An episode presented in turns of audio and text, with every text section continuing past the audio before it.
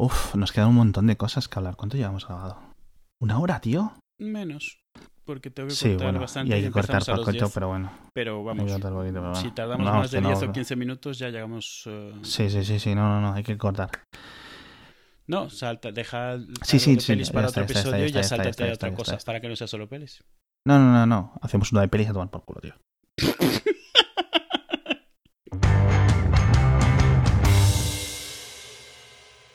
¿Has visto al fin Doctor Strange?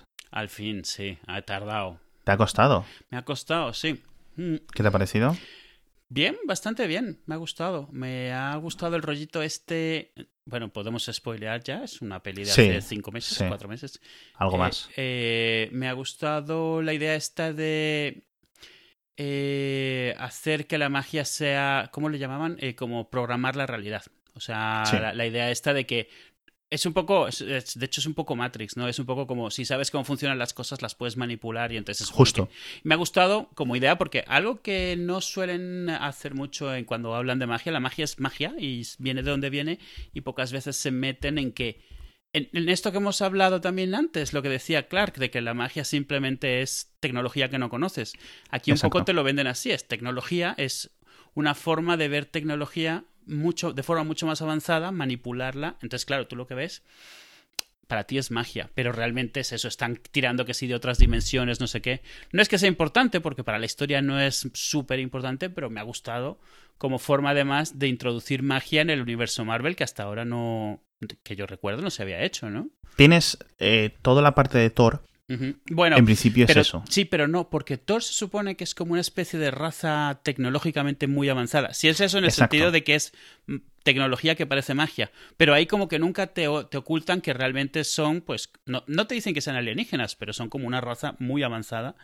Que yo interpreto eso como alienígenas, que es una cosa que, que cogieron de un cómic de Alex Ross, por cierto, que está muy bien. Eh, La verdad que tengo que confesar, eh, se la intenté poner a mi mujer, La de Doc- Doctor Strange, dices. Doctor Strange, se Mm. quedó dormida. A mí me gustó mucho en el cine.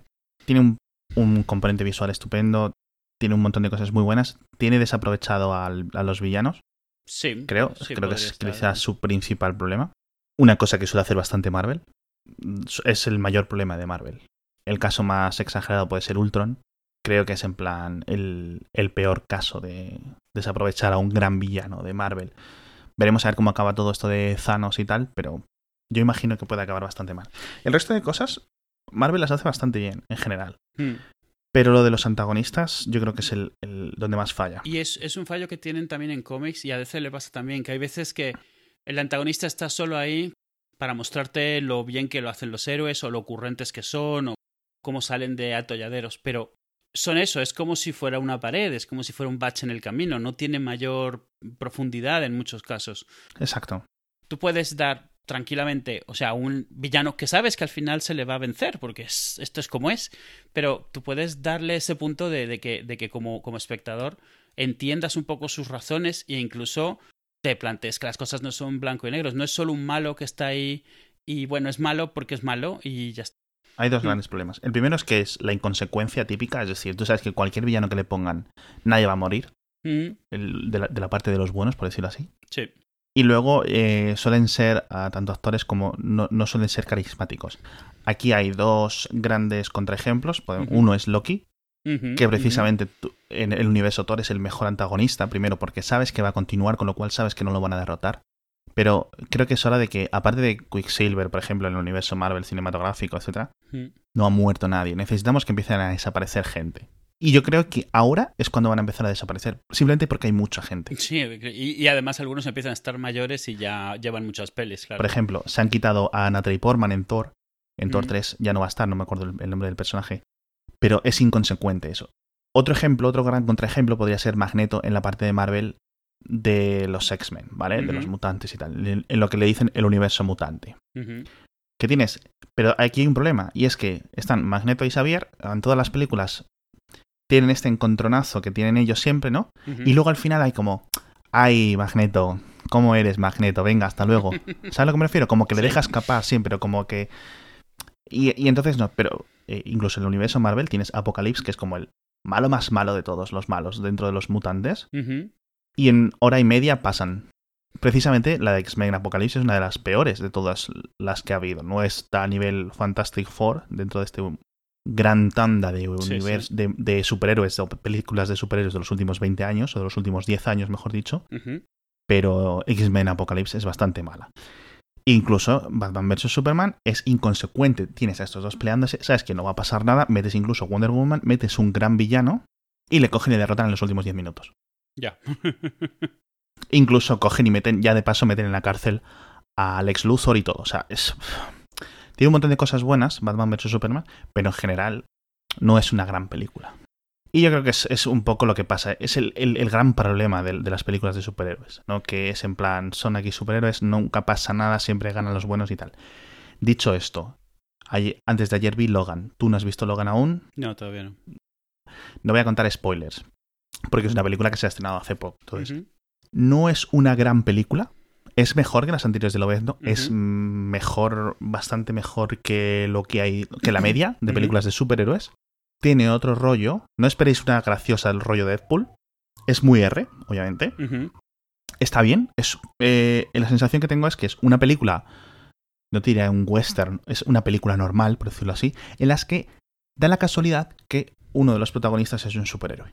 Pero no es una peli de superhéroes, es una en que un señor, pues, happens to be, ¿no? Happens to be a superhero.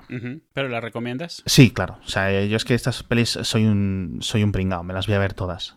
Eh, de hecho, es, es casi las últimas veces que voy al cine. Dicho esto, hablando de que las voy a ver todas. Gran año, 2017, para este tipo de películas. Y me gustaría, si quieres eh, repasarlo, vamos. Estaría bien repasar un poco 2017. Vamos a empezar por el, el universo DC, que como todos sabemos empieza con Superman Returns hace no sé cuántos años, luego continúa con Batman v Superman, ¿no? Sí, Creo que es bueno, la segunda. las de Batman de Nolan cuentan, ¿no? ¿O no? ¿No? No, no, no, no, no. No, están fuera. Luego tienes la de Suicide Squad, en... que es también un poco así. Vamos a dejar que son regular las tres. Las tienen, tienen sus pros y sus contras, estas tres películas. Y llega Wonder Woman Mm, ahora en ujú, julio, si no recuerdo mal.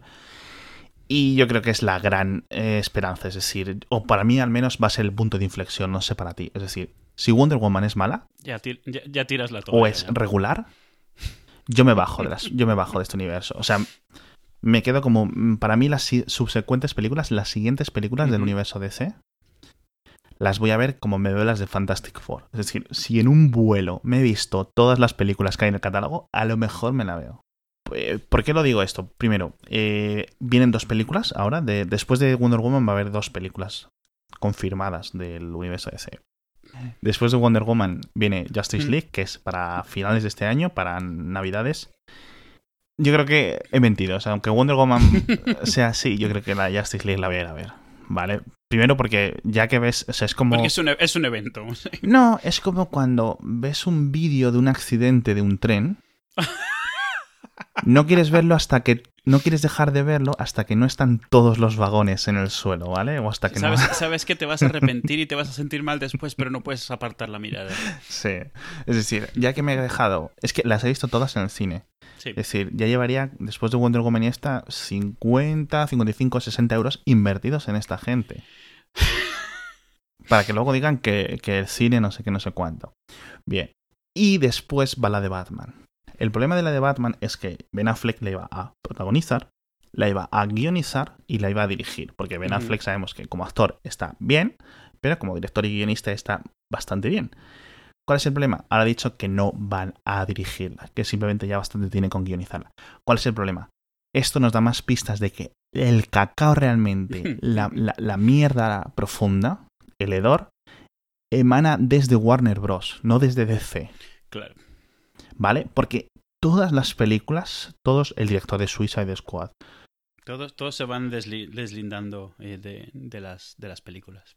el propio Zack Snyder, todos echan pestes. De hecho, de hecho, una de las peores decisiones de estos han sido darle las riendas de la, de la saga a Zack Snyder. Mm. Es un riesgo que Marvel, por ejemplo, cometió con los hermanos Russo. Les han cogido y les han dado demasiado poder dentro de la dirección de su universo, ¿no? Ya hablaremos de ello en el futuro. Pero les ha salido bien. Estos son dos directores que han venido de series de hacer series de la tele, tío. Pero ni de la tele por cable de pago ni nada, de la tele de normal, de baratillo. Y de repente les coges, les metes una peliculaza como es Winter Soldier, les sale bien y les empiezas a dar más, ¿vale? Es decir, toma... Sigue como estás, sigue como estás. y a esta gente les ha salido mal con Zack Snyder. Entonces, todas las decisiones de las que están tomando y todos los cambios que piden a sus directores y a sus productores les están saliendo mal y crean y lo que crean es jaleos y lo que crean al final es un mal producto. Y yo creo que llega un incluso más allá. O sea, me parece que tiene un problema sistémico de comprender sus propias franquicias y de pensar que sabe mejor que nadie cómo venderlas. Me parece que después de tantos intentos deberían haber comprendido a estas alturas que simplemente no saben lo que están haciendo porque está claro que no han tenido un solo éxito desde la segunda de Batman. Es que es eso, es que es eso, porque este es el contagio que me da mucha gente. No, es que Warner Bros. hizo las la trilogía de Batman de Nolan. No, primero, Nolan hizo la trilogía de Batman. Yo creo que a Nolan, Era, tiene el suficiente como la suficiente enjundia como para que le llegue un productor ejecutivo de, de esta gentuza del estudio y le diga, oye, haz esto. Y Nolan les coge, les enseña un dedo y se van por ahí. El principal problema es que aún así, de su trilogía, que está bastante bien, está bastante por encima de lo actual, la primera y la tercera son normales. Son películas normales. Es la segunda. O sea, es em, la del Caballero Oscuro. Sí, la, de la, que se sube por encima de las nubes, llega al universo, toca el cielo de las puertas de San Pedro, ¿no? Esa es la única película. Y yo creo que es más una casualidad, un, una carambola del papel de Heath Ledger. La gente se está volviendo loca con la película. O sea, en el momento, en ese verano de esa película. El propio Christian Bale, por ejemplo, no es un gran Batman. O sea, las cosas que meten ahí, no, pues eso. Pero en general, esa película está fantástica, está muy bien pero yo creo que es como un poco de casualidad. Nolan es un gran director, a mí me gusta mucho, pero por ejemplo, cosas como Interstellar o tal me parecen superiores, o incluso Inception, etc. El resto de cosas de Warner Bros., el resto de cosas de DC, linterna verde de por medio, son basura. Entonces, que estén haciendo el que el DC Extended Universe, este, el DCU, sea basura, pues tampoco nos tiene que sorprender. Bastante buenas que son, suficiente, o sea, bastante buenas que son. O sea, es obvio que lo del DCU lo han hecho porque Marvel está teniendo tanto éxito con Justo. El, con el con el Marvel, el MCU, pero desde ya desde la peli de Brandon Routh de Superman, sí. Yo creo que debieron ahí haber parado y haber buscado otra forma de hacer las cosas. Creo que pensaron que lo tenían con Nolan, está claro que no, pero aún, aún quitándolas de Nolan, o sea, todo lo que han hecho después el consenso es que las pelis no son buenas, no es que sean medio malas, como muchas de las de Marvel, es que directamente no son no, no, son fieles a los fans, no son, no son buenas películas para los que no son fans. La gente que no sabe nada de, las, de, de, los personajes va y no las disfruta. La gente que sabe los personajes va y no las disfruta. O sea, no hay como que algo para nadie. Se queda medio camino en todas las posibles mercados que, a los que podría estar apelando.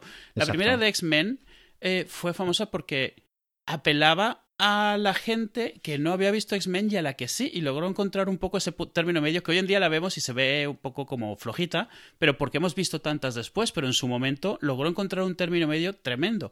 La de Batman del año 89 no tiene nada que ver con los cómics, porque en ese momento, y, por eso fue un hit, porque en ese momento necesitabas hacer algo muy diferente para poder eh, apelar al tipo de público. El tipo de público que hay ahora está exigiendo que aunque salga gente en mallas, la peli no puede ser mala porque se va a quejar. Antes éramos muy agradecidos y con que saliese alguien cuyo nombre conocíamos de los cómics nos dábamos por muy bien servidos y no pasaba nada. Ahora ya no, ahora nada de eso está teniendo el impacto positivo que se supone que debería tener. Cambiamos a Marvel, que ahora llega también Guardians. Todo lo que pinta, pinta, que va a explotar. O sea, van a conseguir todo el dinero del mundo que quieran. La primera fue un riesgo. otro, otro de los grandes riesgos que hace Marvel y otro gran riesgo que le sale excelente. Mm. Al final, esta es una de las pelis que dices tú. La gente no tenía ni idea de lo que iba a ver. La gente que conoce Guardians tampoco tenía ni idea de lo que iba a ver. Mm, de mm, hecho, era tan distinta a lo que son los cómics que ahora los cómics han girado tanto para convertirse o intentar convertirse en la película. Sí, sí, literal. Y le salió bien, han creado un producto que yo creo que es un hit, que tiene su propio estilo, que tiene su propio, eh, como forma de ser, su propio arrastre, su propia marca, ¿no? Dentro, incluso dentro de las películas de superhéroes, tienen como su propia huella. Por ejemplo, em, su propia Sí. identidad. A mí Y- me y- recuerda, por ejemplo, a la de Marvel, perdón, a la de X-Men, la que están en Cuba. X-Men First Class, la de Sí. primera clase. Sí, Esa me parece, primero, la mejor del universo mutante de lejos. Y Guardians me recuerda a, esa- a ese tipo de películas. Me recuerda es que es en, en un océano de películas de superhéroes, una que destaca por algún motivo. Luego, después de Guardians, también Spider-Man Homecoming en julio con Wonder Woman. Ujú. Esta va a ser también muy difícil que les salga mal a los de Marvel, porque es Spider-Man. O sea, es que. No sé, que hay, hay que, hay que hacerla muy mal para cagarla. El chaval ha cogido el clima, o sea, lo- la propia Marvel ha cogido el, el rolleto, ¿no? Al personaje. Sí, sí, lo poco que lo que, en salió en, en la de Civil War, exacto, era Sí. lo más parecido a Spider-Man que hemos visto en mucho tiempo. O sea, Sí. a- al, al espíritu del personaje como es en los cómics. No, no como es hoy en los cómics, sino como era cuando triunfó. Hoy ha habido muchos cambios y eso, pero era eso, o sea, el, el- tanto Sí. el- el- la, la idea de que alguien que por un lado tiene estos poderes, por otro lado se lo está pasando bomba, por otro lado no tiene ni idea de lo que está haciendo, pero eh, él sigue a lo suyo, que yo creo que de las pelis originales lo lograron capturar como mucho en la primera. De las En la primera y un, y, sí, y un trozo, sí. Mm. Dicho esto, después, Thor 3, el Ragnarok. El problema de Thor 3 es que has visto que han filtrado un montón de imágenes. Sí. Para los que no hayan visto, os, os ponemos el enlace ahora, un montón de imágenes promocionales y tal. Al final, cuando todo esto es como la campaña de marketing que van calentando ellos y tal. Básicamente, esto es Planet Hulk.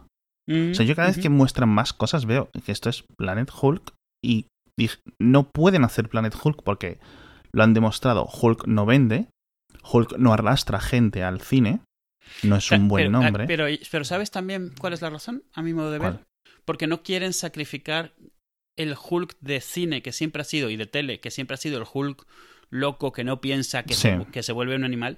El Hulk de Planet Hulk habla, eh, planea, hace estrategias, o sea, es no es un- un- una bestia salvaje Sí. como la de las películas, pero yo creo que no quieren sacrificar o no quieren complicar el personaje de alguna manera. Y no es- Es que eso es a lo que iba yo. O sea, quiero decir, yo creo que Planet Hulk no da para una película independiente, o al menos dentro de este universo Marvel. Es decir, es como lo de Civil War.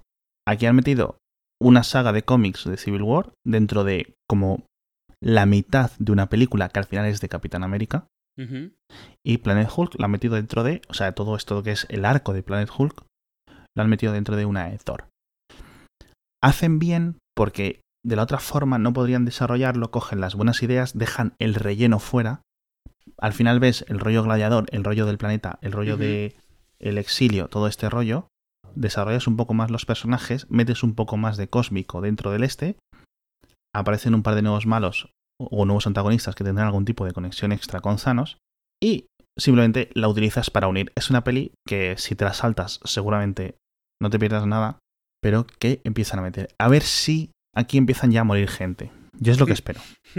Que empiecen a morir gente. Sobre todo aquí teniendo en cuenta que la siguiente es Black Panther para febrero de 2018, es decir, para dentro justo de un año, menos de un año. Y, y lo digo, o sea, aquí tienen, quizá no Thor, hay rumores de que está Beta Ray Bill en la peli, que para la gente que no lo conozca es básicamente un caballo Sí, es complicado. Es, eh, es, con... Es, es complicado, o sea, es una cosa súper de cómic. es el campeón de una raza de alienígenas que termina siendo eh, un equivalente a Thor en cuanto a ser digno de llevar el martillo. Se vuelve como un colega de Thor y va vestido como Thor, con cara de caballo y un martillo que no es el de Thor, pero es como el de Thor. A ver, tú Sí. lo ves y es un caballo con la ropa de Thor. Y que, eh, sí, o sea, y tú imagínate que Thor se pone la máscara esta de caballo que se compra en Amazon por 10, 12 la, euros la del, la del meme, sí, la de los memes. y ya está.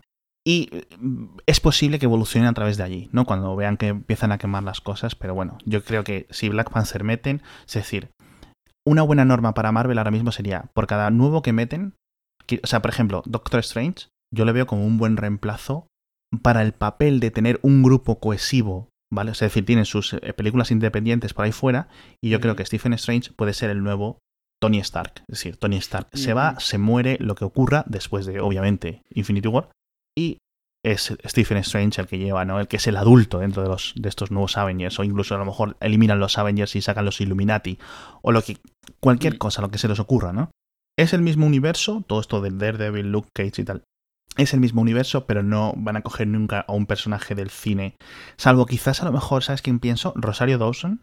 Es posible que sea la única que tenga como un tipo de, de conexión, que vaya entre el, eh, entre el cine y ellos. Indirectamente ya lo han cogido. El personaje de Rosario Dawson es Night Nurse, o sea, enfermera nocturna. Night Nurse en los cómics son realmente varias personas que son las que curan a los superhéroes, digamos, cuando pasan cosas. Y ya en Doctor Strange, la chica que sale es una de las que son Night Nurse en los cómics, a final de cuentas. Entonces, no sé si, si algún día lo formalizan, lo hagan por ahí, o si Rosario Dawson salga literalmente en alguna de las películas en algún momento. Yo creo que sí. Dicho esto, viene Iron Fist ahora. No sé, sé que se estrena ya. No sé cuál es la fecha concreta, ahora mismo no caigo.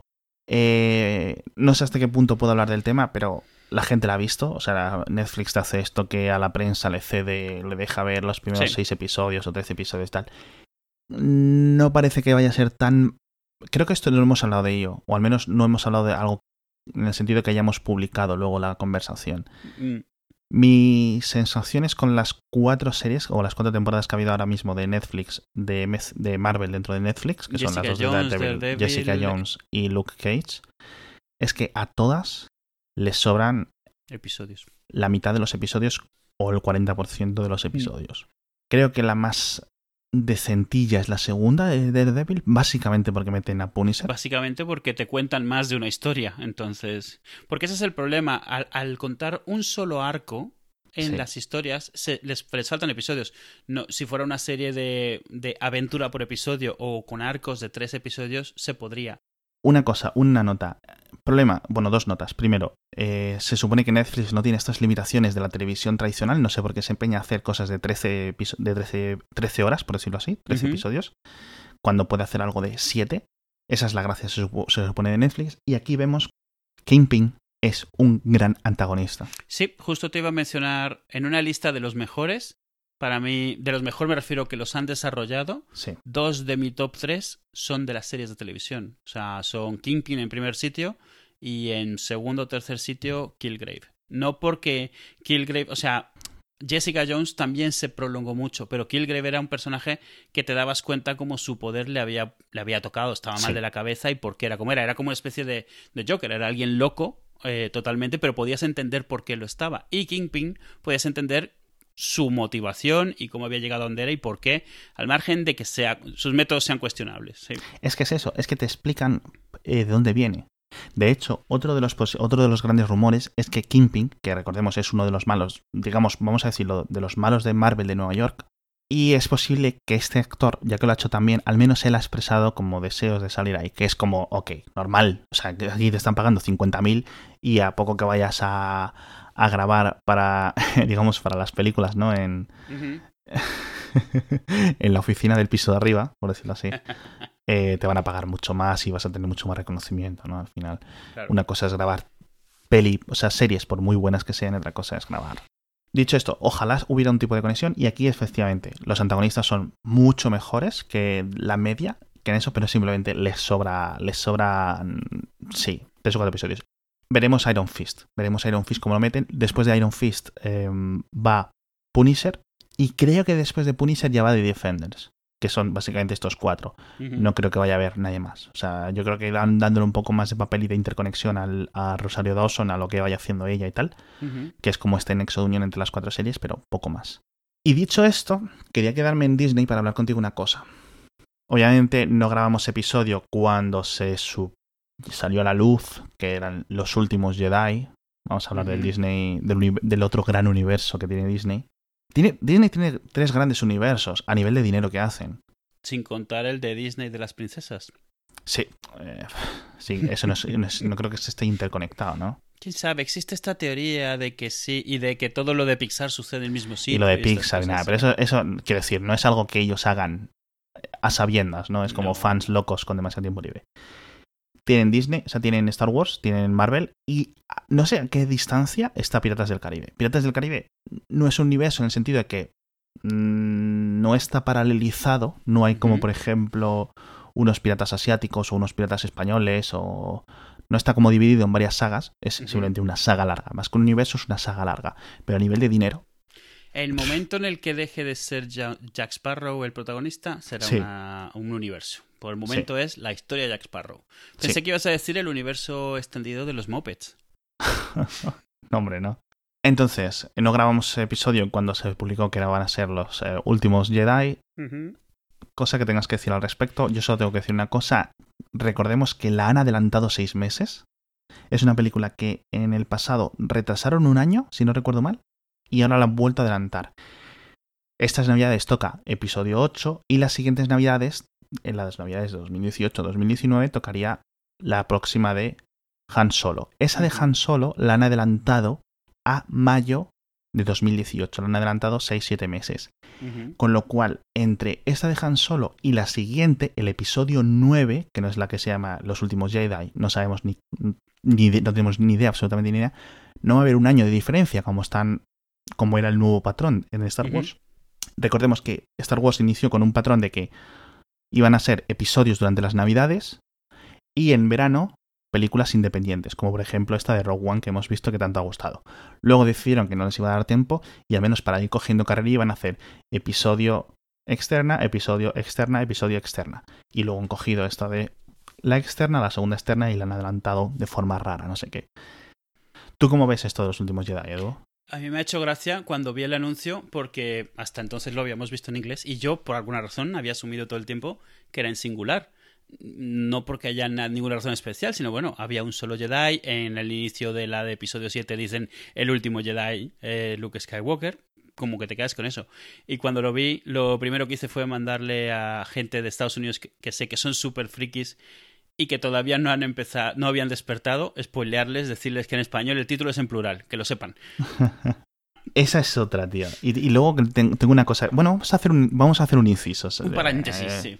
El paréntesis del spoiler de hacia falta. Otros, otros podcasts tienen una, como un tono para cuando empiezan los spoilers. Nosotros deberíamos poner un tono para cuando vamos a hablar del concepto de spoilers. Otra vez. para que la gente se lo salte. Exacto. Los que estáis equivocados sois vosotros y nosotros tenemos la razón. Eh, la trama es indiferente. Para mí hay una regla muy sencilla. Si en cualquier material oficial está, no es un spoiler. O sea, un tráiler no te spoilea una película por el hecho de que spoiler significa que la historia como debería estar contada está contada como quien la ha creado la quiere contar. Y eso incluye el material promocional. Si aparece. Esto es así. Exacto. Spoiler no es que tú no la has disfrutado por no conocerla, es porque quien te la quería contar te la quiere contar de una manera. Y eso incluye la forma en la que la promociona. Si te ha puesto algo en el tráiler, es que no era un spoiler, era algo que podías saber desde antes. Ni pero es como. Llega un momento que la gente considera spoiler hasta las tapas del libro que va a leer o cosas así, ¿no? O sea, es, esto es constante, pero el problema es que cada vez es peor. Cuando la gente se queja de que los trailers le spoilean las películas, yo creo que ya tiene un problema que no ha logrado. O sea, que no interioriza como suyo. O sea, sigue pensando que el problema es de los demás.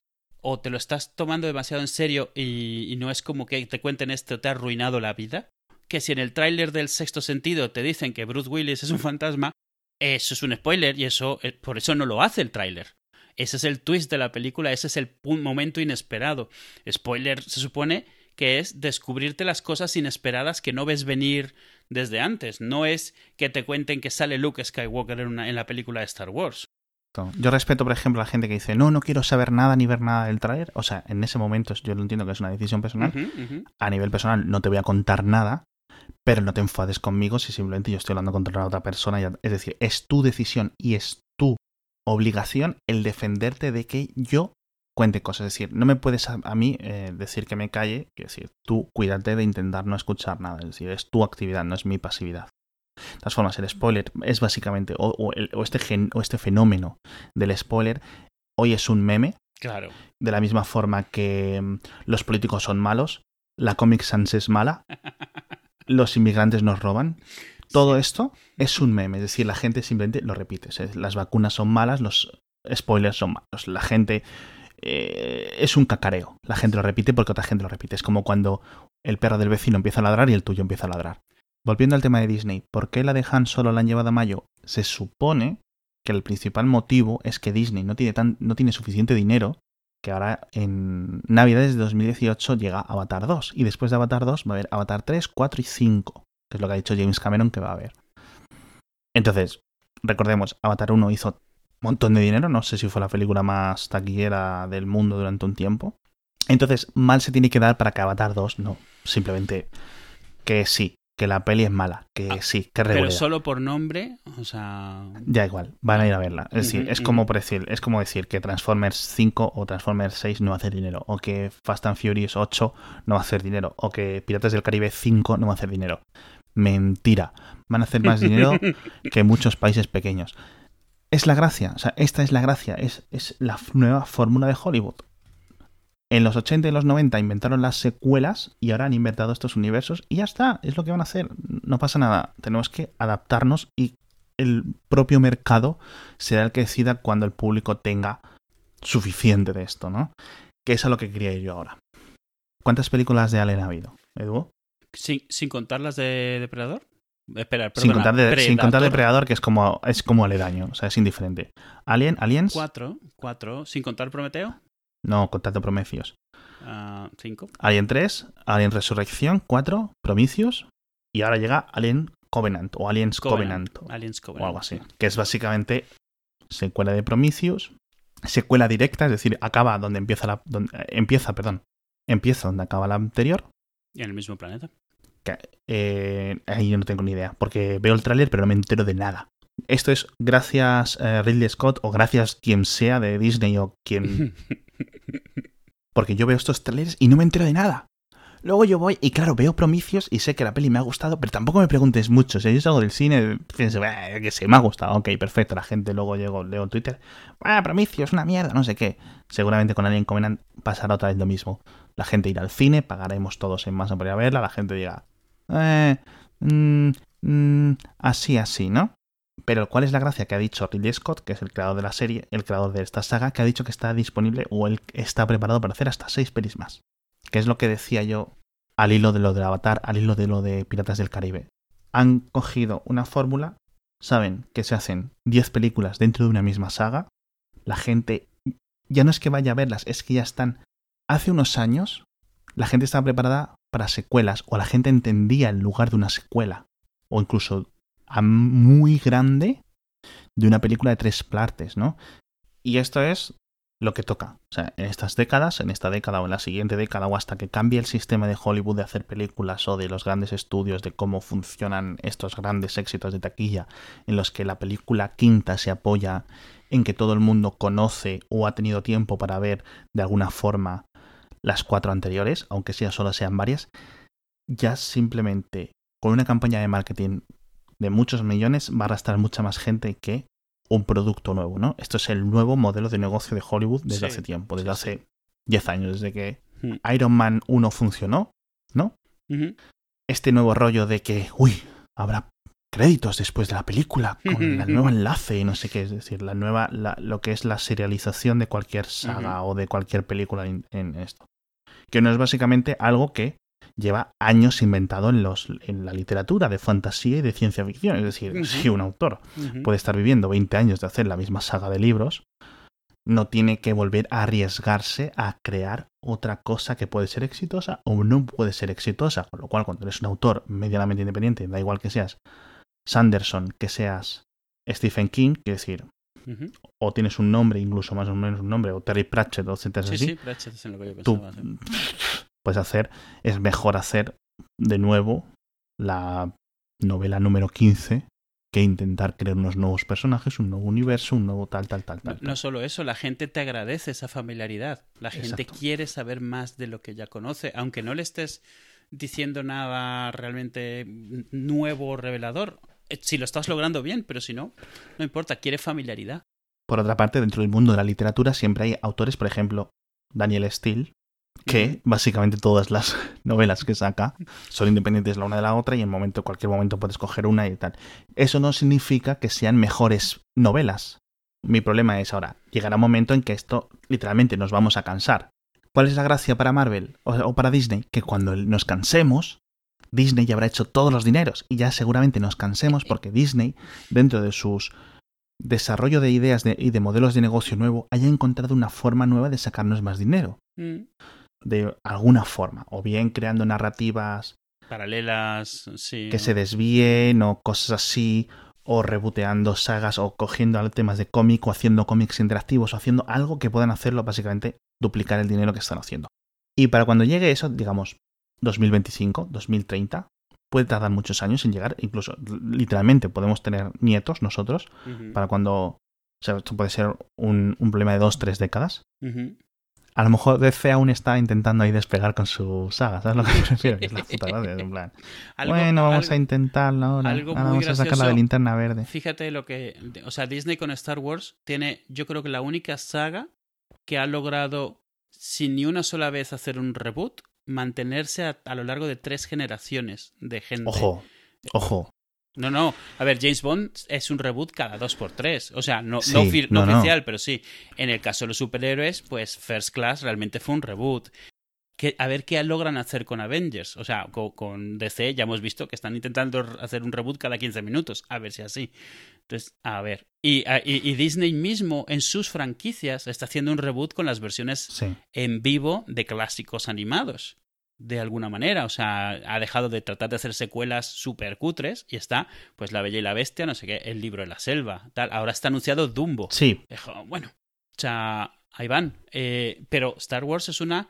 No se me ocurre ninguna otra, seguro la hay, pero no se me ocurre ninguna otra que haya aguantado más de 30 años siendo exactamente la misma saga, pero lograr ir capturando generaciones nuevas y que ahora mismo esté haciendo una transición a una generación nueva de sus personajes también. O sea, no solo de su público, que es una cosa que pasa sí.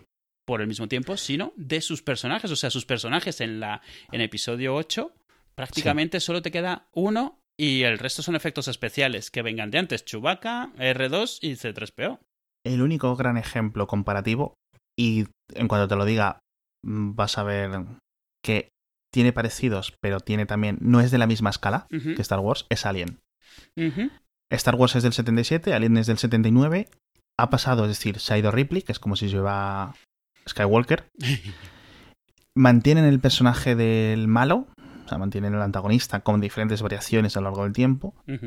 El universo es el mismo, va evolucionando un poco, los protagonistas se van, son referenciados, ¿no? Son como un icono, una base desde la que se construye. Y a pesar de que Alien tiene un, impacto cultural brutal, no es ni de lejos el mismo que ha tenido Star Wars. No, y, aparte que tiene menos películas. Y, para mí, Alien es un poco como Star Trek, en el sentido de que sí. que es un universo, pero no son lineales. O sea, Alien Covenant es anterior a Alien, es posterior a Prometheus. Bueno, pero eso es como eso es la, las, las segundas la segunda trilogía de Star Wars es precuela, es decir, da igual eso. La gran diferencia es que el universo de Star Wars es mucho más variado. A pesar, Se centran y lo limitan artificialmente a la familia Skywalker, de momento. Pero el potencial sí que existe. Pero el potencial es mucho más grande. Dentro del universo Alien, al final es que tienes que hacer siempre la misma película. De hecho, te lo juro, o sea, yo es que veo el tráiler de Alien 1 en su setentaridad, por decirlo así, y veo el tráiler de Alien Covenant y digo, joder, es que me estáis colando la misma película otra vez, tío. Ojo, que nos la, que nos la han colado los de Star Wars episodio 4 y episodio 7, que era la misma película, ¿no? O sea, una de las grandes críticas era que tenía muchas cosas de familiares. Pero que dijo, jo, tío, es que me estáis colando. Pero es cierto que tú en Alien no puedes ir mucho más allá que no sea mostrando el mismo monstruo una y otra y otra vez de lo que puede tirar, porque la única otra opción que tienen de tirar es de, depredador. Es lo único otro que les ha dado un poco de juego en la historia de Aliens. Realmente fuera de eso son humanos de Weyland Yutani y Aliens. Y... ya está. Y es que no hay un universo desarrollado. Es decir, hay potencial, se puede desarrollar cualquier cosa, cualquier narrativa. Al final esto es una cosa ficticia, lo pueden coger y decir que ahora ocurre esto, ¿no? O poner o explicar los orígenes de la Yutani en la Tierra y hacer una película de detectives, por ejemplo, yo que sé, eh, investigando esta al ser un universo ficticio pueden hacer lo que quieran, literalmente, las posibilidades son infinitas, pero no está tan claro que se pueda explotar ese universo hacia allí como Star Wars. Star Wars se puede convertir en casi cualquier cosa porque está abierta, la base está abierta. Al final esto es una cosa que empieza en una nave y se queda dentro de las naves, ¿no? Dentro de este sistema complejo, ¿no? De desdichas que le van pasando a, determinadas tripulaciones. Star Wars empieza esto, es una puta galaxia. Sí, es, como Star Trek. O sea, sí, tienes la federación, pero siempre ha estado abierta la puerta a cualquier alienígena, cualquier ideología, cualquier cosa para tirar de ello. Es decir, no queda raro si en Star Wars metes un sistema de planetas distinto con cosas raras, pero en, en Alien sí quedaría raro. Dicho esto, y para cerrar, no hemos hablado de un montón de temas, nos hemos ido un montón de mierdas hablando de películas que a nadie le importan, pero quiero hablar de más películas que a nadie le importan. Más, más. Nos queda un, nos queda un gran universo cinematográfico por hablar. De futuro de esto, que por cierto, la gente se supone que tenéis que ver todos Legión, que es la nueva serie de X-Men que están echando en no sé qué canal estadounidense. ¿Tú la estás viendo? La estoy bajando. Vale. La veré en algún momento toda golpe. Estoy leyendo cosas muy buenas de ella, eso sí. Exacto. Por eso la sigo Mm, bajando. Como está, vamos, vamos a decir que va por el episodio 4, vamos a ser respetuosos con vosotros. Vedla, está muy bien. Eh, dentro del tema de superhéroes, eh, rollo en la serie, en la, en la televisión, está a años luz de cualquier otra cosa. Es decir, está, es mucho mejor que todo lo de Netflix, es mejor que todo esto, obviamente, de Warner Bros., de Arrow y todas estas castañas. Es mejor que Powerless. Es mejor, es mejor que todas estas, ¿vale? Es, es mejor que The Thick también. The Tick. De Tick no hay nada mejor, estás equivocado.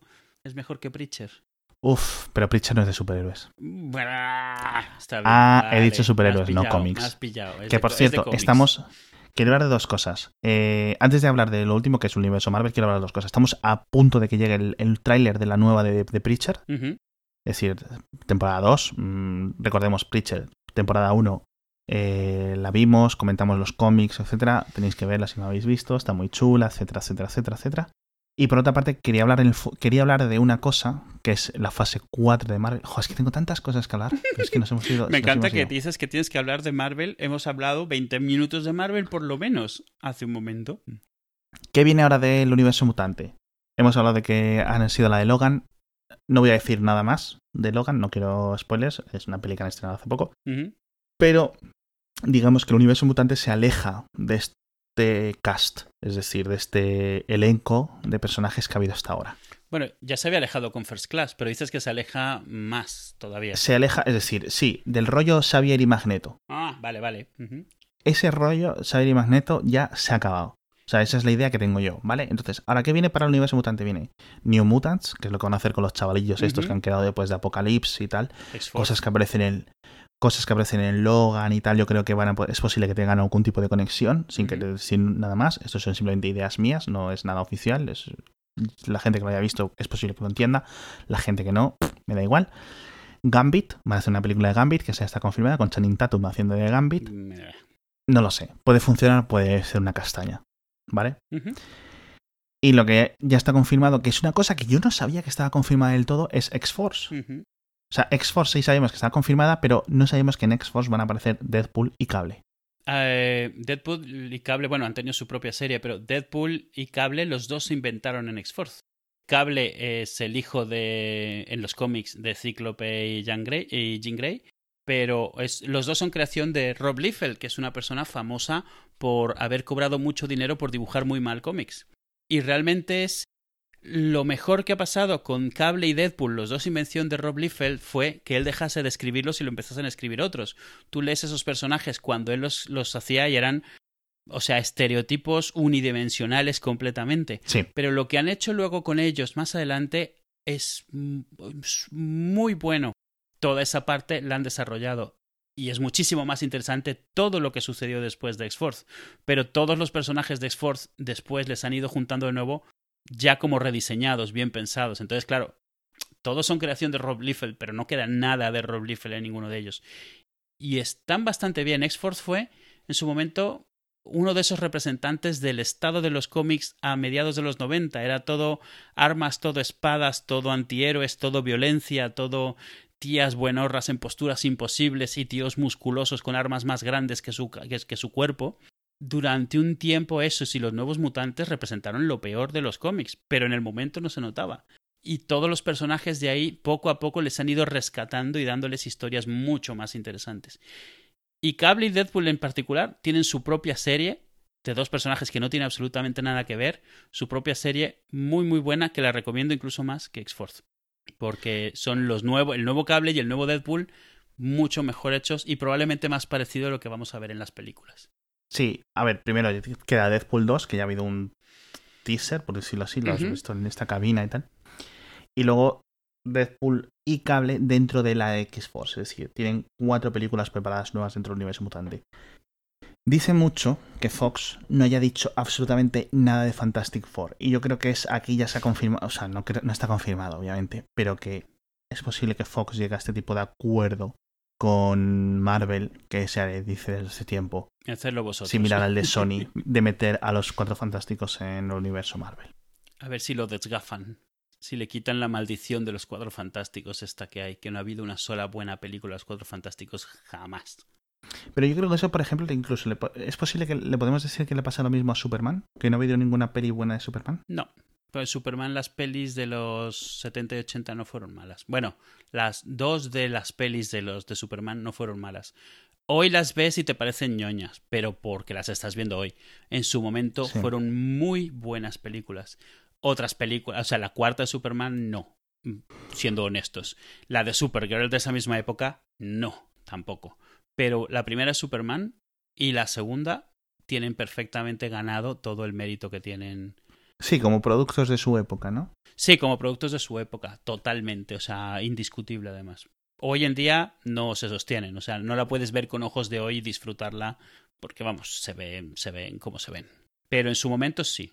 O sea, es de las pocas veces en las cuales DC logró un hit realmente importante e indiscutible en su momento. En su momento Superman era indiscutiblemente una buena película. Nadie se quejaba de Superman, de la 1, de la de Reeves, de Christopher Reeve. O sea, nadie.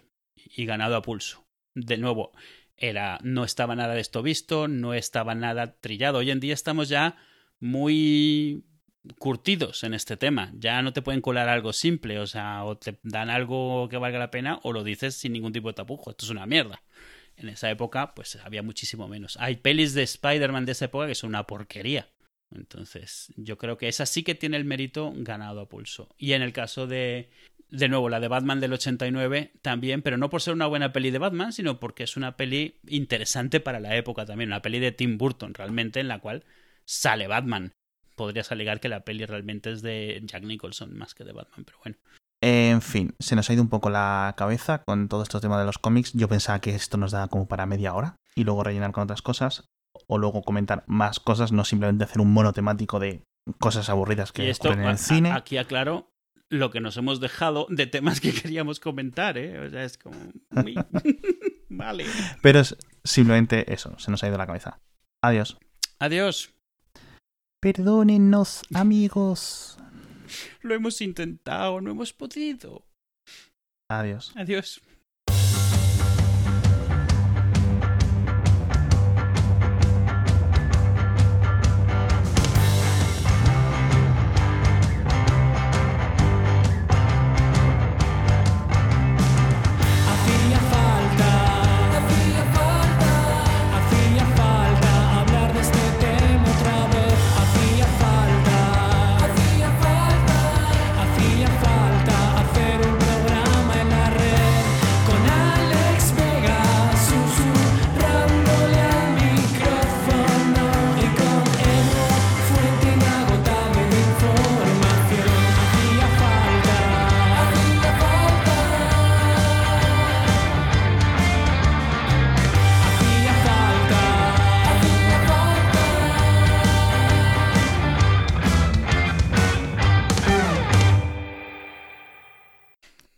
Esto es. Deja esto. Esto es un, una- una- un pensamiento mío. ¿Tú sabes cuando la gente dice que son las mujeres las que hablan mucho, tío? Sí, es el, un- Esta es la gran mentira y esto es la prueba irrefutable de que el puto heteropatriarcado es verdad, existe, es prevalente. Cuando los hombres, los tíos, los hombres, los varones, convencimos al universo, es decir, al otro 50% de la población, a las mujeres, de que son ellas las que hablan mucho, esa, esa fue nuestra gran victoria, tío. N- No hay nadie que le guste más hablar, te lo juro, tío, y lo digo por experiencia, que a un puto tío. El palique. O sea, en mi vida he visto una mentira más grande que, no, es que las mujeres son unas cotorras, les gusta hablar. Les gusta hablar pues como a nosotros. Claro, les gusta te lo hablar, juro, normal, tío. Claro. Te gusta hablar pues como todo el mundo, macho. Pero es que, te lo juro, o sea. Prueba número uno del juicio. nuestro puto podcast, tío. O sea, Es- ya está. ya. Esto es lo que quería decir. Nos o sea, la gran ahí un momento. La gran victoria, tío, de, de- de los varones ha sido, y lo digo eh, con conocimiento de causa, tío. Ha sido, tú date cuenta, ha sido hacer que las mujeres hablen menos al mismo tiempo que las reclamabas por hablar más que nadie. O sea, porque, porque date cuenta que esto es un poco para que se callen. Sí, sí, Pero sí, es como sí, si desde el principio. No, ah. Es increíble, macho. Es increíble. En fin. Sí, ahí está, ahí está. Esto fue como mi última, la- mi revelación, que hace cuánto que lo contamos, 20 episodios, como que la definición de cuñadismo. Cuñadismo es mansplaining entre hombres. Sí. Tío, te lo juro. Creo que fue una de... Yo creo que ahí se me iluminó la bombilla. sí. Pero eh, es eso, es, la, es un fruto del mismo árbol, tío. A los tíos nos gusta rajar. No, sobre todo no nos gusta rajar, nos gusta escucharnos. Eso es lo que te iba a decir. A las mujeres puede que les guste hablar como le gusta a cualquiera, pero a los hombres nos gusta escucharnos, que no es lo mismo. Pero- Porque estamos entrenados, por decirlo así, socialmente para ello, tío. Se nos va inculcando ese rollo, tío. Sí. Pues sí, o sea, quedar por encima, eso te vas oyendo. O sea, tú lo ves cuando hay dos personas, dos hombres discutiendo, es como, ves cómo están preparando sus argumentos para ir quedando por encima, no tiene nada que ver con lo que están diciendo. Llega un momento en el cual es, ya voy preparando lo que te voy a contestar, mientras tanto, pues no te escucho, solo voy a esperar un hueco en la conversación para Sí. yo meter lo mío. Llega un momento en el cual lo que estás oyendo son dos monólogos en paralelo, pausa, eh, turnándose por hablar. que es cierto que no lo ves mucho en mujeres tampoco, ¿eh? Tienes bastante razón ahí. Yo no sé si, si se ve o no se ve, pero sí es cierto, tío, que cada vez hay muchas más cosas que veo yo que lo que realmente son es proyección de los varones hacia, Mm. de nuestros problemas hacia, Inseguridades y de, sí, claro. sí, hacia cosas externas. Vale. ¿Por qué me dices vale? No me dices vale, no hace falta decir vale. De hecho, último rato que me voy como alargando lo puedes cortar. Vale. Y tú vale y todo eso, ¿vale? Ya está, no pasa nada. Vale. vale. Eh, luego tienes la de mm, Suicide, Suicide Squ- Sui- Suicide Squad.